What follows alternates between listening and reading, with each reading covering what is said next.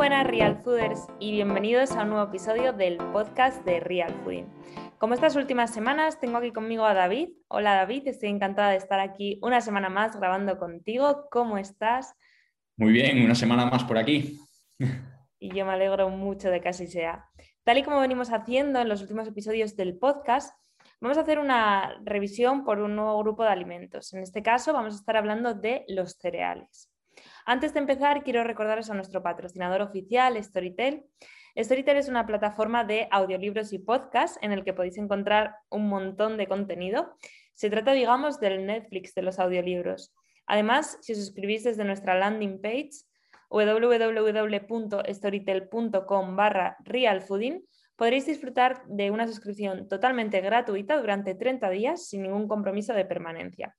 Os animo a que os paséis por allí para descubrir la excelente variedad de audiolibros que tiene. Y para entrar un poco en materia, vamos a ver qué son los cereales propiamente dichos.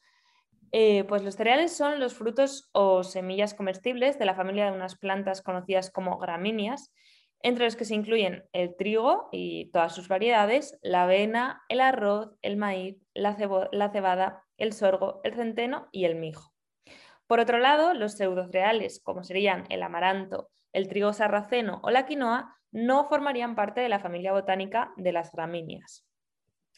Exacto, eh, aunque existen algunas diferencias, eh, pues todos los granos de cereales pues, poseen un valor nutritivo similar.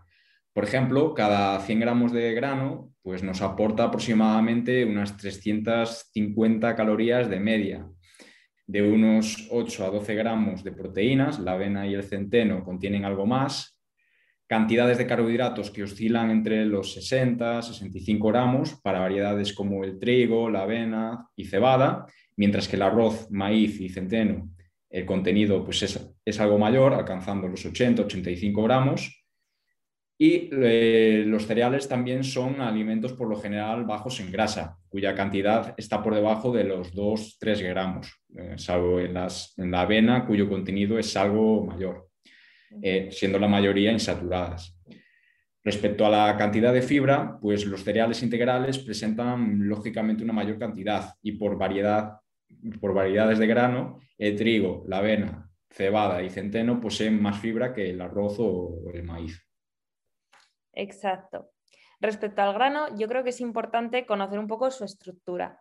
Eh, de forma más bien resumida, podemos distinguir entre tres partes principales. Tendríamos el salvado, que es una parte del grano que contiene alta cantidad de fibra y vitaminas del grupo B, el endospermo, que es la mayor parte del grano, eh, esta es la parte que es más rica en carbohidratos y contiene también una pequeña cantidad de proteínas y algunos micronutrientes.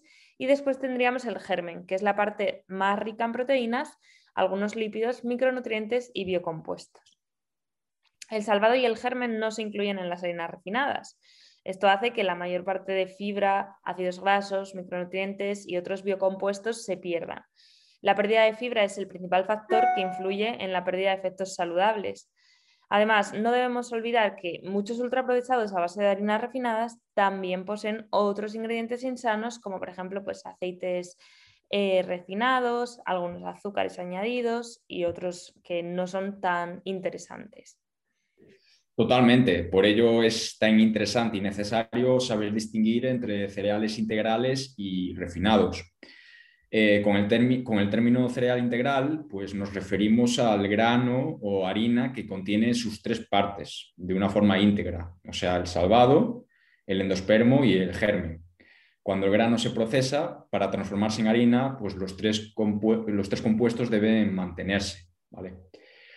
Eh, al conservarse estos compuestos, el cereal pues, conserva la, fibra, las grasas insaturadas, vitaminas, eh, especialmente vitaminas del grupo B y vitaminas como la E que actúan pues, como antioxidante. También minerales como el hierro, zinc, magnesio y selenio y múltiples eh, compuestos bioactivos, entre los, que se incluyen pues, fitoesteroles, esfingolípidos, polifenoles, carotenoides y fitatos. Es especialmente importante eh, también comentar el aspecto de la fibra, eh, ya que esta, su presencia afecta a la rapidez de la digestión y absorción de nutrientes y, su influencia sobre la regulación del hambre y la saciedad. Por otro lado, eh, el término cereal refinado pues, hace referencia a aquel producto que está elaborado a partir de harinas altamente procesadas, en las que el germen y el salvado pues, se desechan, casi siempre por, por cuestiones de rentabilidad económica, ya que son muchos más duraderas y ayudan a generar productos que aguantan mejor y más tiempo. Muchas harinas eh, eh, refinadas se fortifican o enriquecen a posteriori, sin ser capaces mm, de igualar, por supuesto, los efectos de las versiones integrales. Exacto. Creo que esto es algo eh, a tener muy en cuenta. Los cereales y todos sus derivados, como pues, por ejemplo la pan, la pasta, son actualmente el alimento que mayor energía proporciona a nuestra dieta. por eso queríamos daros algunos datos de consumo eh, algunos datos apuntan a que precisamente los cereales y sus derivados aportan algo más de la mitad de la energía diaria que consumimos. Eh, si hablamos en concreto del pan, en términos per cápita se llegó a 31 kilos de consumo. Por tipos concretos destacaríamos el pan fresco integral, el pan fresco normal y el pan industrial, en el que el pan fresco normal sería el que más se ha consumido, eh, siguiéndole el pan industrial y por último el pan fresco integral.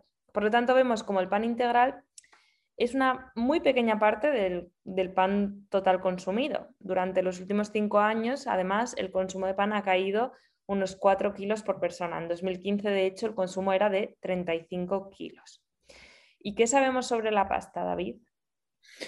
Pues la pasta es un producto cuyo consumo se situó en algo más de 4 kilos por persona al año, eh, donde la gran mayoría correspondió a pastas secas procesadas, eh, siendo pues, eh, similar al consumo de arroz, por ejemplo.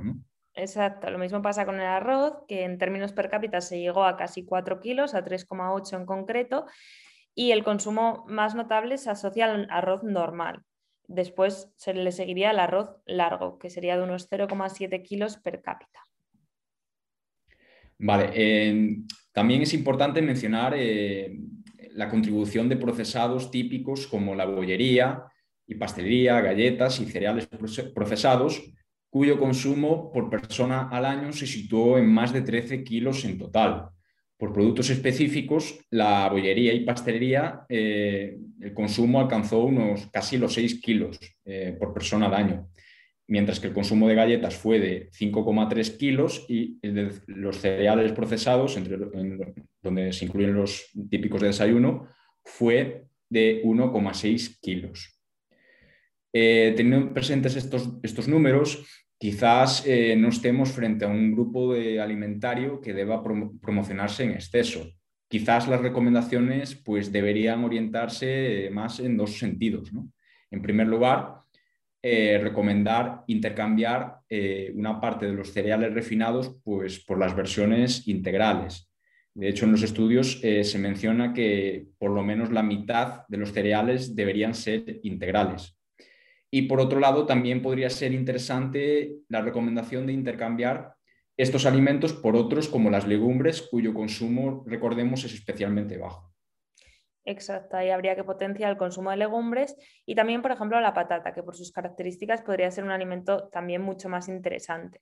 En algunos estudios se ve como eh, la patata se ve como una fuente de carbohidratos que aporta mucha más saciedad Dado que gran parte de las harinas refinadas que se consumen son entre horas a través de snacks, también podríamos intercambiar esos snacks por otros, como por ejemplo la fruta fresca o los frutos secos. Podríamos pensar que dejar de lado las galletas de cereales, las galletas de desayuno o los cereales de desayuno sería un cambio demasiado brusco para nosotros, ¿no? Pero al final todo es acostumbrarse y encontrar las opciones para intercambiar que mejor se adapten a nosotros y a nuestro estilo de vida. Por ejemplo, pues podemos eh, utilizar avena, utilizar pan integral en, lugar de pan blanco en las tostadas. Y bueno, con todo esto también queríamos eh, hacer como hicimos en el último episodio del podcast, en el que hicimos una especie de ronda de preguntas para contestar a aquellas dudas que surgen en torno a todos estos alimentos y queríamos pues eso, contestar y resolver a las más habituales, ¿no? Entonces, David, te voy a lanzar la primera y es ¿por qué los cereales son la base de la pirámide si apenas nos protegen?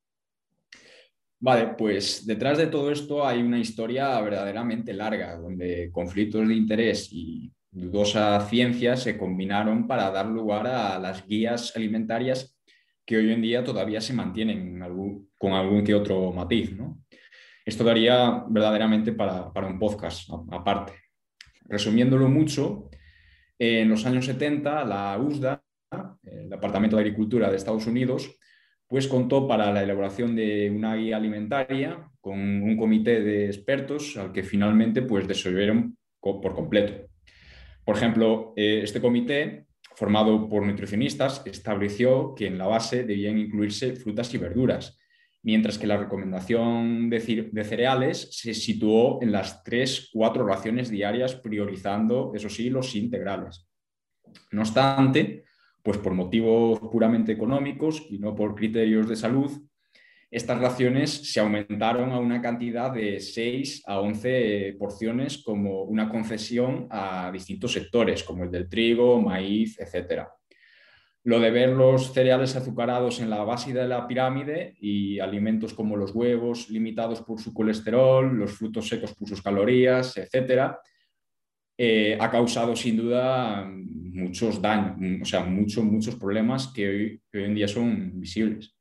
Exacto. O sea, como decías, esto nos daría para un podcast nuevo, ¿no?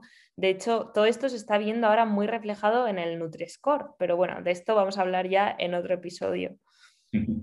Pues sí, ahora me toca a mí y te lanzo la, siguiente pregunta. Eh, ¿Los cereales son imprescindibles para ti, Carlota? Pues a ver, aunque se haya hecho pensar que sí, al ponerlos, como comentabas David, en la base de la pirámide, desde luego que no son imprescindibles, aunque tampoco son problemáticos para la salud como muchas corrientes y gurús predican. Son simplemente opciones con efectos más bien neutros sobre nuestra salud. Actualmente, tal y como indican las estadísticas que os hemos mencionado, los cereales son alimentos sobre representados en nuestra población y cabe pensar que su consumo pueda estar desplazando el de otros alimentos mucho más interesantes, aquellos alimentos que consideramos protectores. Tampoco hay que olvidar que muchos de los cereales que consume la población son además refinados y ultraprocesados, no priorizando cereales integrales. ¿no? Entonces, esto es lo que tenemos que tener en cuenta.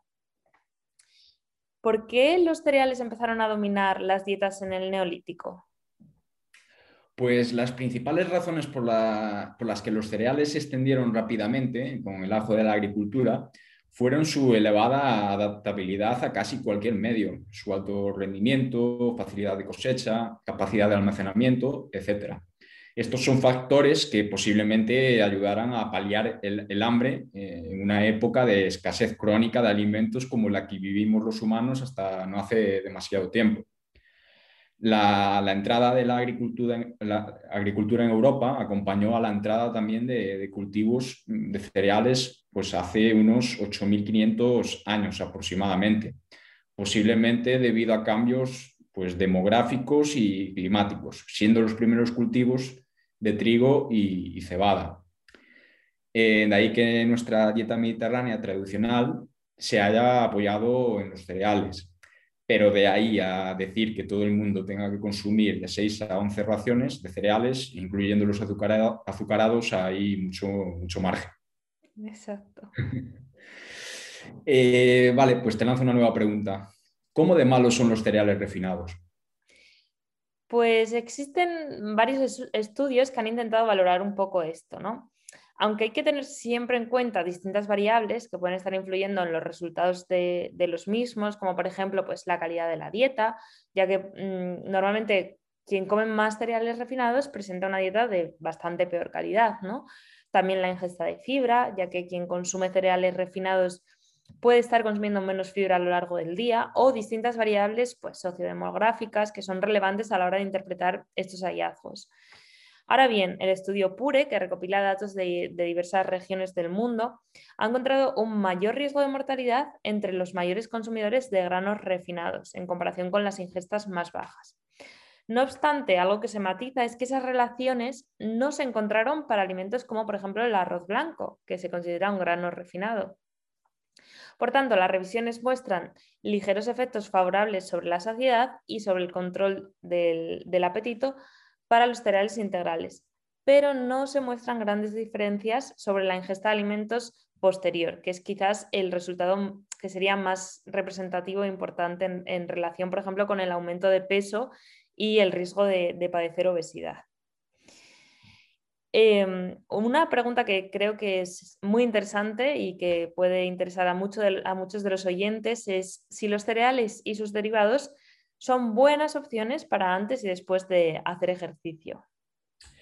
Pues realmente sí. De forma general, dentro de la comida preentreno, eh, los carbohidratos podemos incorporarlos a través de diversas fuentes, entre las que se encuentran los propios cereales.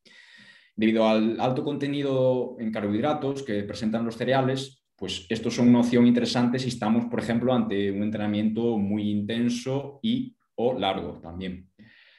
Respecto a la comida preentreno, también también debemos tener en cuenta aspectos como el contenido de fibra, ya que puede generar molestias durante la actividad. Por otro lado, en la comida en posentreno, eh, los carbohidratos obtenidos a través de los propios cereales, fruta y otras fuentes eh, ayudan a restaurar el glucógeno, ayudan en la recuperación e incluso ayudan a maximizar la síntesis proteica en función de los objetivos específicos de, la persona, del deportista en este caso, pues eh, los aportes de macronutrientes de las comidas cobran mayor o menor importancia. Por ejemplo, ante objetivos de rendimiento, eh, las comidas perientreno, o sea, las comidas que se realizan antes, durante, en caso de ser necesarias o tras el ejercicio, son, serían las más importantes del día y deben presentar unas características determinadas en cuanto a calidad, cantidad, timing, etc. Eh, si el objetivo es simplemente estar saludable, como es el caso de la mayoría, o incluso perder algo de peso o grasa corporal, no, debe, no, debemos centrarnos tanto en la distribución de macronutrientes, sino que los esfuerzos deben recaer más en la calidad de los alimentos eh, pues, consumidos. ¿no? Totalmente de acuerdo contigo. Esto es algo que yo creo que era muy importante recordar, ya que genera cierta confusión, ¿no? Sí. Vale, pues vamos con la siguiente pregunta. Eh, ¿Cuántos cereales debemos consumir? Pues mm, como estábamos diciendo, debido a que son alimentos relativamente calóricos, ya que aportan unas 350 eh, kilocalorías por cada 100 gramos de media, sus recomendaciones de consumo variarán en función del grado de actividad física. De este modo, una persona activa y deportista tendrá más margen para introducir este grupo de alimentos que una persona menos activa o una persona sedentaria. El consumo, por tanto, es totalmente variable y aunque la ingesta de las opciones integrales siempre debe priorizarse independientemente de la cantidad consumida. Eh, una de las preguntas más creo que más recurrentes a través de nuestras redes sociales es si el pan engorda o no. Sí, es una pregunta bastante común. pues eh, el pan directamente no engorda, ningún alimento lo hace por sí solo. Ahora bien, el pan puede ser poco saciante en algunos casos, sobre todo los ultraprocesados, como el pan de molde, típico pan de molde, baguette, etcétera, o muy saciantes en otros, como los panes integrales con alto contenido en miga y, con corteza dura, mm, más bien. ¿no? Esto hace que algunos tipos de pan puedan contribuir pues, a la sobreingesta de energía en caso de los ultraprocesados y otros eh, ayuden a controlar mejor el apetito y contribuyan, por tanto, a un mejor control del peso corporal. Eh, uno de los inconvenientes de este alimento quizás es que también su consumo se puede relacionar con el famoso picoteo, en cuyo caso podría haber problemas a la hora de cuantificar la ingesta.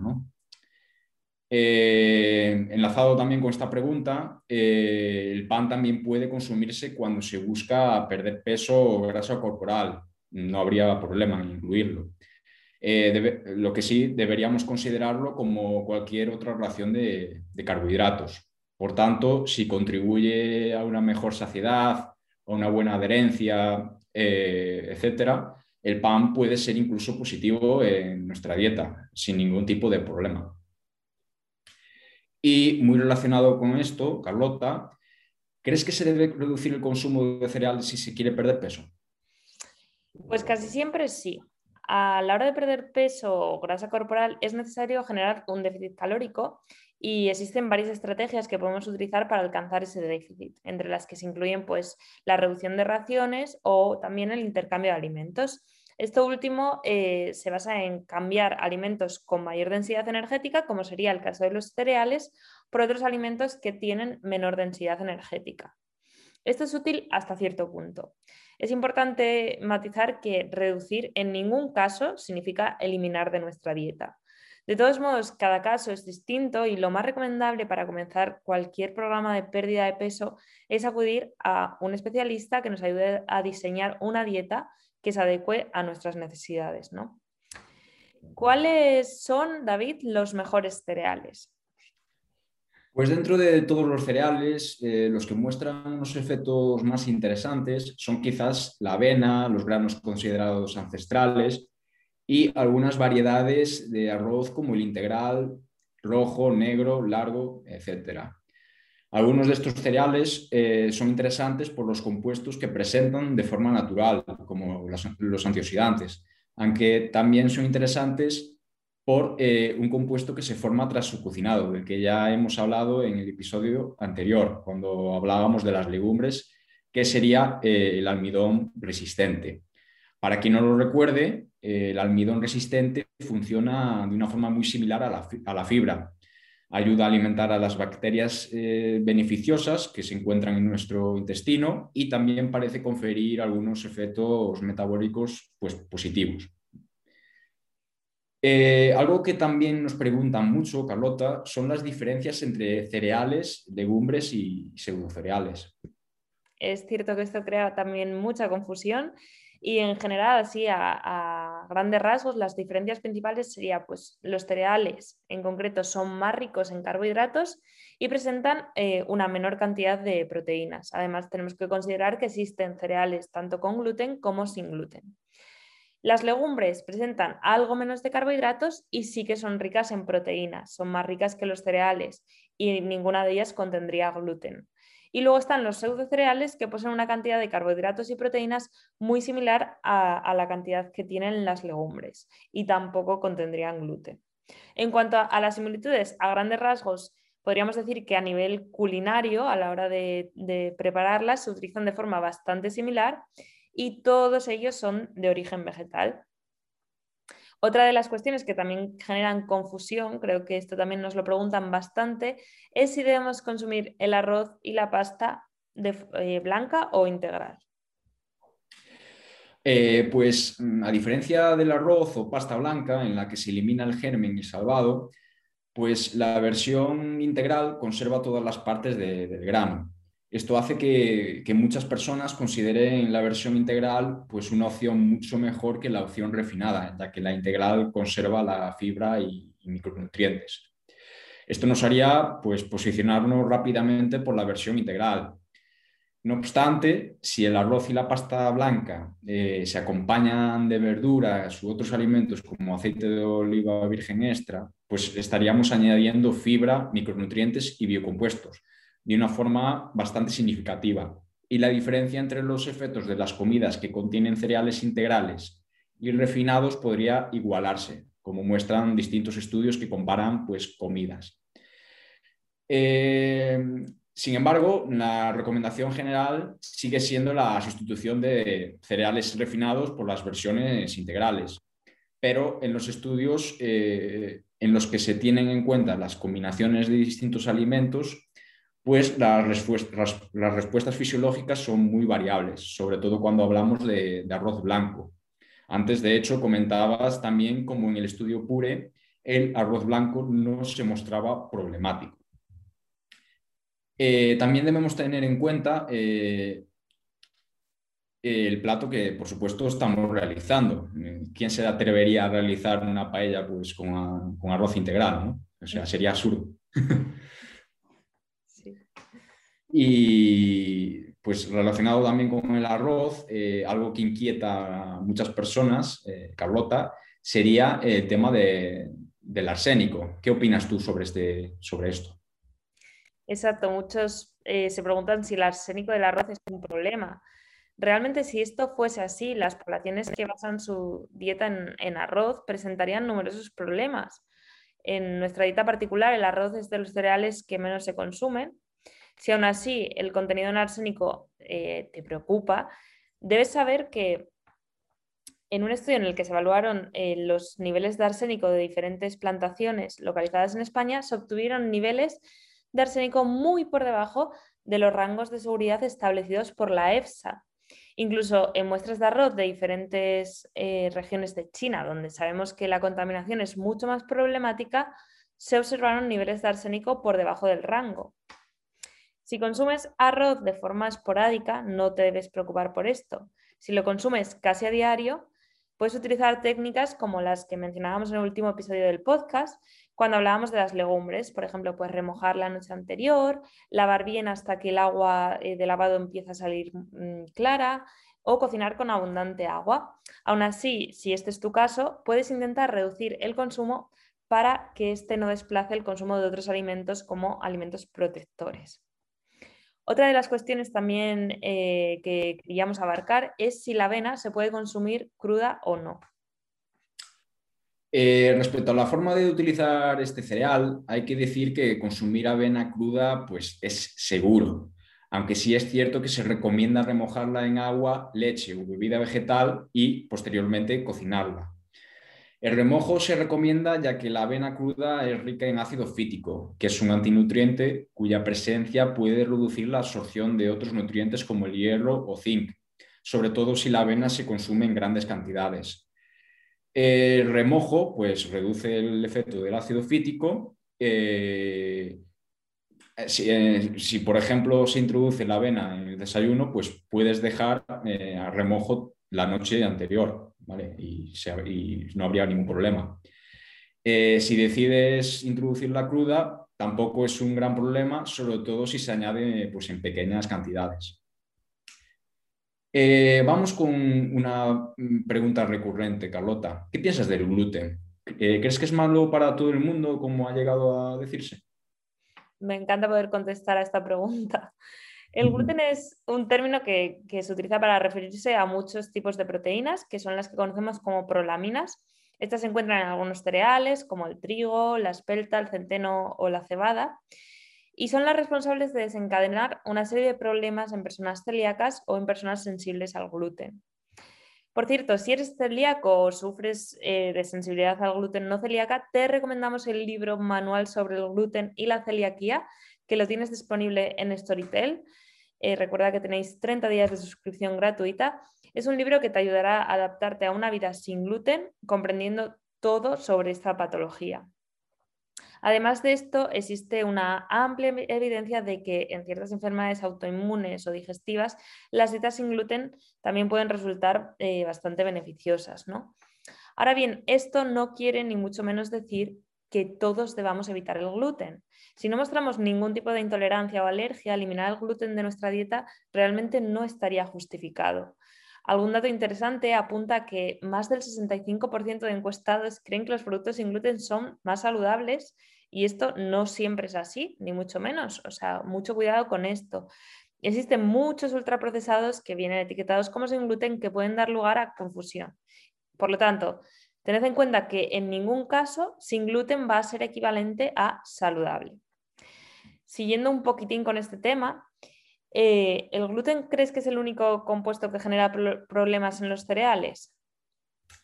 Pues realmente no. Eh, cuando hablamos de las legumbres mencionamos la existencia de una serie de sacáridos conocidos como food maps, que en personas sensibles podían generar ciertas molestias digestivas. Por otro lado, eh, detrás de la sensibilidad al gluten no celíaca o al trigo, pueden estar eh, proteínas conocidas como inhibidores de la ptricina y la amilasa. De hecho, es muy común atribuir al gluten el desarrollo de ciertos síntomas y pues cuando se siguen dietas sin gluten, que también son bajas en estos compuestos, desaparezcan o, mejoren los síntomas. Pero estos síntomas pueden estar relacionados con estos compuestos y no con el gluten. ¿vale? En cuanto al trigo, eh, este no solo tiene gluten. también presenta pues, fructanos y galacto-oligosacáridos en bajas cantidades que pasan al intestino y provocan pues, malestar en personas que, con ciertas vulnerabilidades. El trigo y sus derivados eh, son uno de los mayores contribuyentes de estos food maps a la alimentación, no porque tengan muchos, sino porque los productos derivados del trigo, como hemos visto, pues se consumen en grandes cantidades en las dietas occidentales, ¿vale? Además del trigo, eh, otros cereales con elevado contenido en food maps, pues son la cebada y el centeno. Si bien es cierto, pues eh, las fermentaciones más lentas a la hora de procesar estos cereales, por ejemplo a la hora de elaborar pan, ¿no? Pueden reducir el contenido de food maps. De ahí, pues, uno de sus potenciales beneficios de este tipo de fermentaciones más lentas. En personas con síndrome de intestino irritable, eh, es típico que alimentos ricos en food maps desencadenen pues, la sintomatología típica. Muchas veces se atribuyen al gluten los efectos que posiblemente estén provocando pues, otros compuestos. Eh, cuando estas personas pues, siguen una dieta libre de gluten, mm, las mejoras pues, podrían, pueden deberse a la exclusión del gluten. Eh, pueden, o sea, pueden no deberse a la exclusión del gluten eh, per se, sino a la reducción de estos compuestos que también acompañan al gluten en la dieta típica occidental. en todo caso, pues no debemos tener miedo a los compuestos mencionados, a, los compuestos, a todos los compuestos mencionados, al igual que al gluten sino más bien a los ultraprocesados que contienen harinas muy procesadas y otros ingredientes pues insanos. Es muy típico que, una persona eh, al reducir eh, los, ultraprocesados que consume pues mejore mucho sus síntomas sin tener que recurrir eh, a dietas altamente restrictivas en cuanto a gluten, lactosa y múltiples compuestos. ¿no? Eh, eh, recordemos que, los estudios poblacionales muestran que los ultraprocesados aportan alrededor, de la mitad de la energía diaria de energía y reducir esto es una prioridad a nivel de salud pública y no eh, gluten o, otros compuestos en sí. ¿no? Como se ha comentado, solo una minoría parece ser sensible y en caso de problemas esto debe quedar para el ámbito de la consulta. Eh, en cuanto a la avena, Carlota, eh, tiene gluten, o sea, y la pueden consumir personas celíacas. Pues actualmente podemos encontrar eh, avena sin gluten en algunos supermercados, pero aún así su uso es en ciertas sin gluten siguen siendo, o sea, en dietas sin gluten sigue siendo algo controvertido, ya que dentro de las personas celíacas pueden existir personas que sean sensibles a las aveninas, que serían las prolaminas que contienen la avena. En una reciente revisión se concluyó que la ingesta de avena debería considerarse de forma individual y siempre en cantidades controladas. Algo que creo que es importante mencionar en este podcast es cómo debemos elegir un buen pan y cómo sabemos si estamos ante un pan integral. Pues según la legislación vigente, se denomina pan 100% integral o pan integral a los panes elaborados con harina exclusivamente integral. Eh, la denominación pues, eh, se, debe complementarse con el nombre del cereal o cereales de los que procedan la harina o las harinas utilizadas, como trigo, centeno, etc. Para los panes en los que la harina utilizada en la elaboración no sea exclusivamente integral, eh, deberán incluirse en la denominación pues, la mención elaborado con harina integral en X porcentaje. Dicho porcentaje se calculará pues, sobre la harina total utilizada en la elaboración. Como en el caso anterior, eh, la denominación se completará eh, con el nombre del cereal, cereales eh, de los que se proceda la harina o las harinas utilizadas. Eh, en la elaboración del pan integral podrán emplearse también pues, sémolas integrales, grañones procedentes de granos enteros o los propios granos enteros, que computarán eh, en los porcentajes indicados.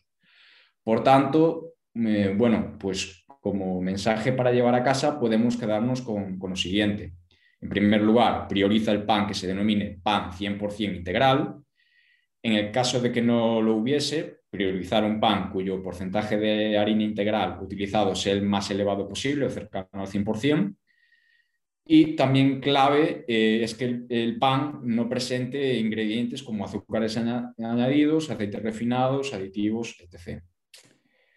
Eh, otros aspectos secundarios que podrían ser interesantes respecto a la elección del pan son eh, elegir un pan elaborado con cereales germinados, elegir un pan con procesos de fermentación adecuados, y en tercer lugar, también podría eh, elegirse pues, un pan que incluya entre sus ingredientes semillas o frutos secos. Y ya por último, eh, y también para enlazando con esto, Carlota, te lanzo ya la última pregunta.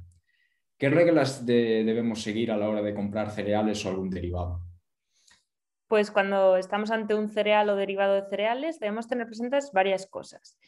En primer lugar, debemos, considerar que el ingrediente principal o el primer ingrediente que aparece en la lista de ingredientes sea harina integral en una elevada proporción. Como decías, cuanta más, mejor. No debemos tener, eh, o, sea, no deben tener azúcares añadidos ni tampoco aceites refinados.